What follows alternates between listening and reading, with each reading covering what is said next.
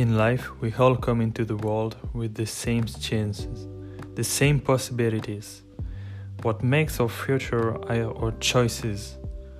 There are two categories of people those who want to succeed and those who succeed. I let you meditate on this.